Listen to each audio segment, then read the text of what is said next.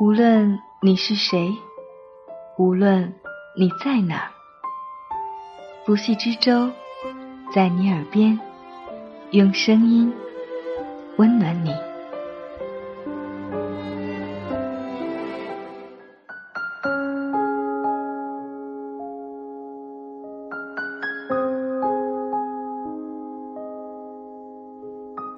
欢迎守候由喜马拉雅独家播出的《在你耳边》，我是不系之舟，用美丽的文字、动人的故事，温暖你的耳朵。这期节目，我们将要同大家分享的文字来自雾满兰江。你的善良，必须要有点锋芒。最近爱默生的名言刷屏了。你的善良必须要有点锋芒，否则等于零。就是这句，这句话是什么意思？锋芒是指什么？讲个故事先。西晋时有个大臣叫杨瑶，他的哥哥有两个女儿，先后都当了皇后。到了第二个侄女做皇后时，杨瑶就来找晋武帝，陛下。求你点事儿呗，啥事儿呀？给咱下个圣旨呗，就说以后那啥，以后如果我侄女儿她惹下滔天大祸，千万别追究我，不管什么事儿，都和我无关。晋武帝说：“你神经啊，胡说八道些什么？”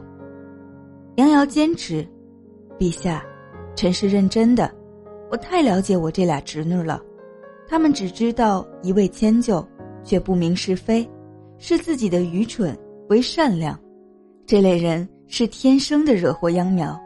如今你让他当了皇后，那肯定是惹下塌天大祸。所以陛下，你今天务必答应我，求你了，陛下，求求你。晋武帝被他纠缠不过，真的写了纸圣旨，让大臣作证，将这个圣旨收藏于太庙中。不久，宫里真的出事儿了。晋武帝以自己的傻儿子司马衷为太子，太子妃叫贾南凤。贾南凤，中国历史上最丑的太子妃，黑乎乎、胖墩墩，特别心狠手辣。太子司马衷让一个宫女怀了孕，贾南凤大怒，操起一只方天戟杀死宫女。剖出了未成型的胎儿，贾南凤的暴行吓坏了晋武帝，他当即宣旨，求贾南凤与金庸城，要废了贾南凤的太子妃。但这时，皇后出来了，皇后就是杨瑶的侄女儿，她反对晋武帝废贾南凤太子妃位，说人家贾姑娘费了多大劲才当上太子妃呀，你知道人家多努力吗？就为这点事儿废了他，善良在哪里，仁慈在哪里？让杨皇后这么一搅和，贾南凤的太子妃位就保住了。不久，晋武帝死了，皇后杨氏晋升为太后，傻皇帝司马衷即位，贾南凤成为皇后。狠女人贾南凤当上皇后，她立即放开手脚。回报了杨太后释放她出金庸城，保住她太子妃位的恩德。贾南凤招兵入京，将杨太后囚于金庸城，不给水米，活活饿死。然后乱兵血屠太后满门，又追杀杨太后的叔叔杨瑶。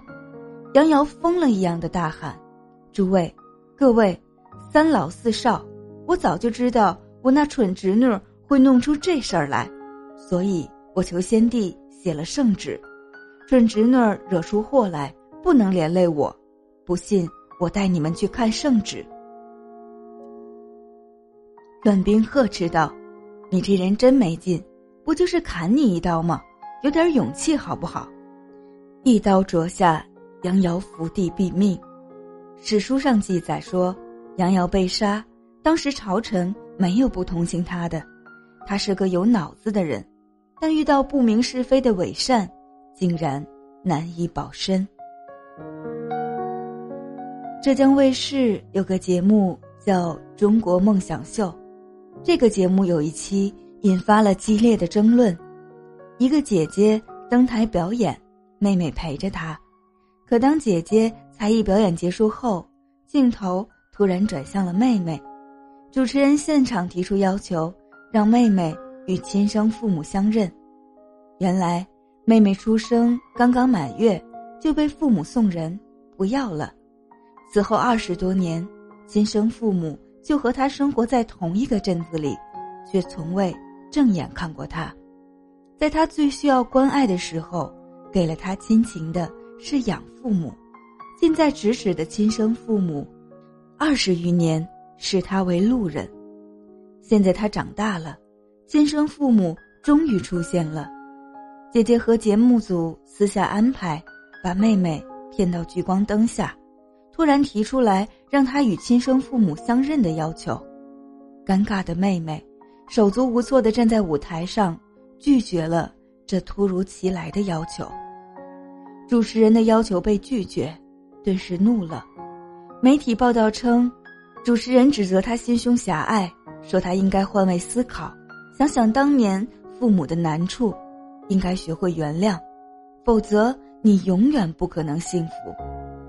此事引发了从网络到媒体的激烈争论，有人认为妹妹应该与亲生父母相认，有人则表示应该尊重妹妹的选择。主持人对妹妹的指责更成为了争论的焦点。妹妹有没有选择的权利？主持人有没有权利安排别人的生活？所有这些话题都争执不下。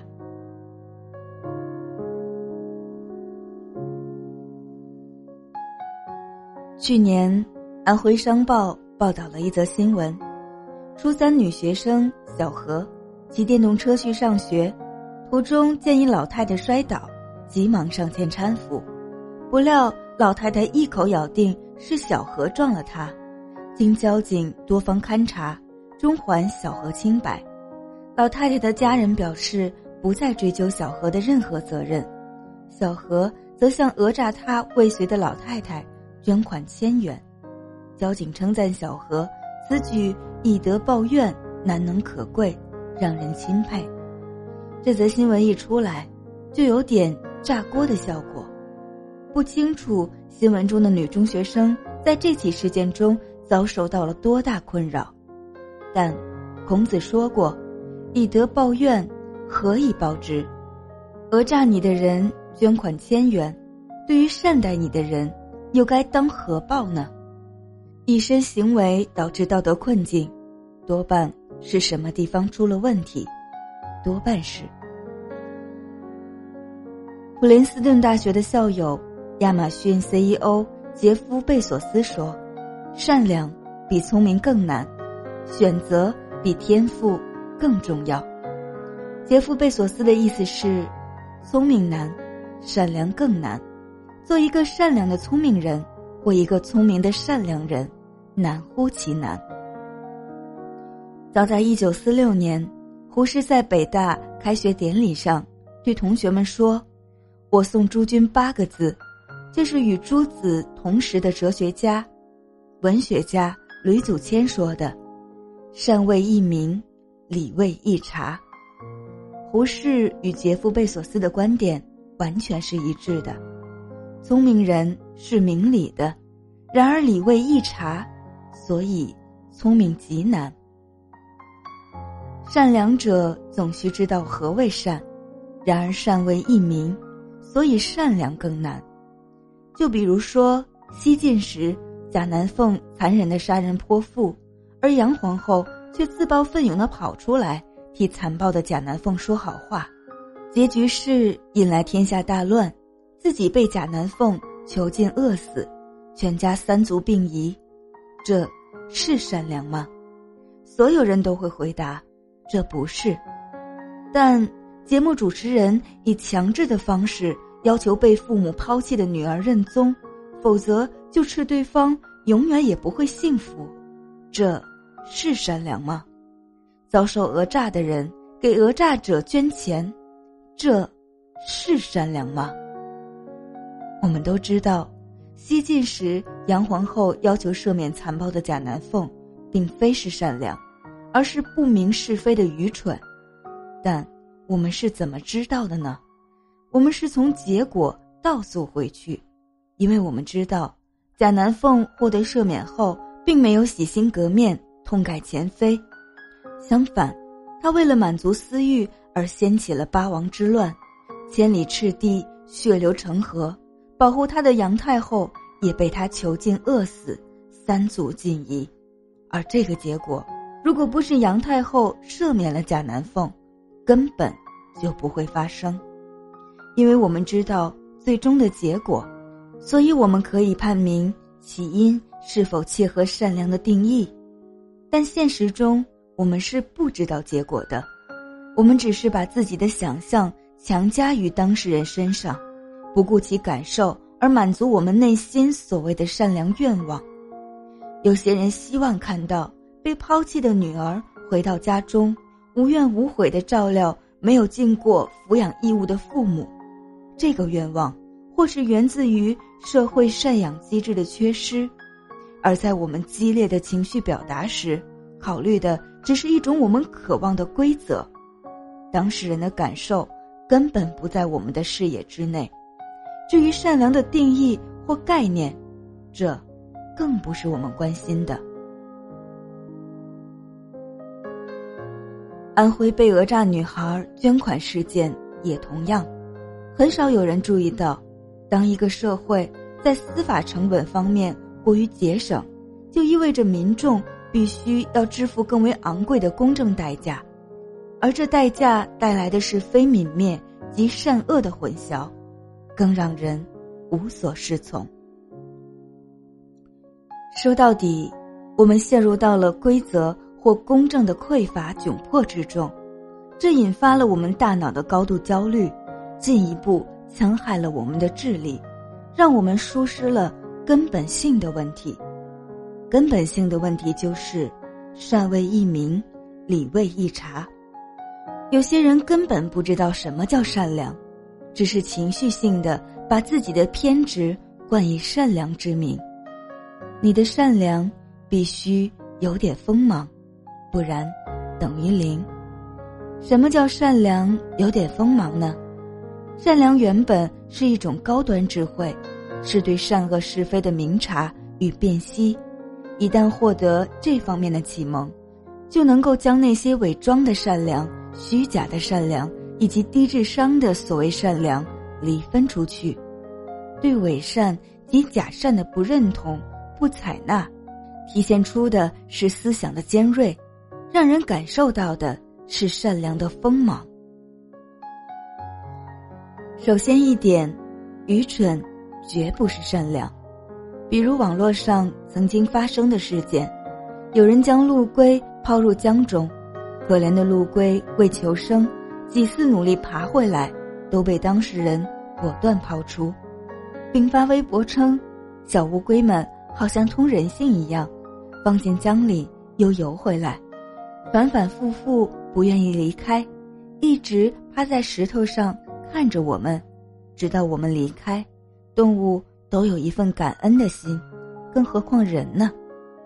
把伤害说得如此动情，只有人类才会愚蠢到。”感动自己。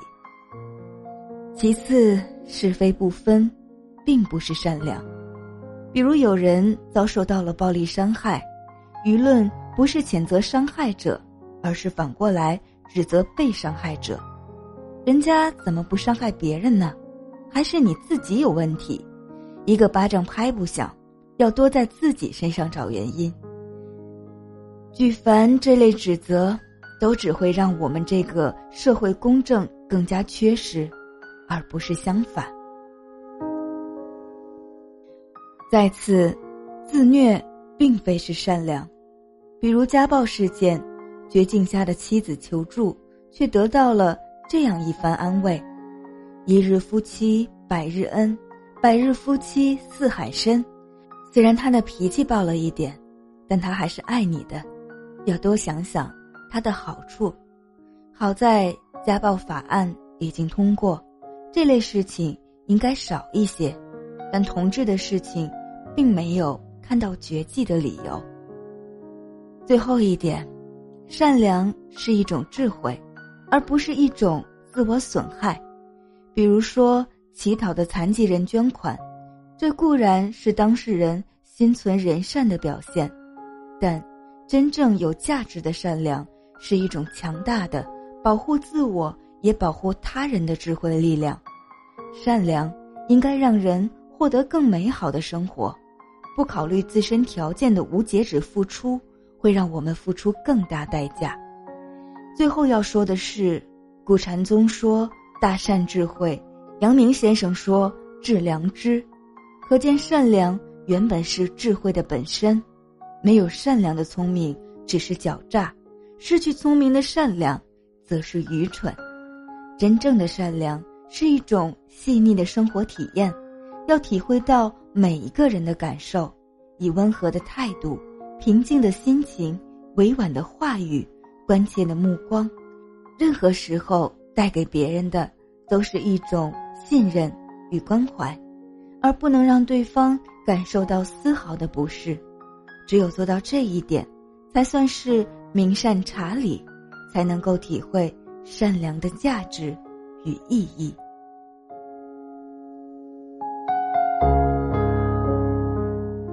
感谢雾满兰江的这篇文字，也感谢你的用心聆听，你的善良。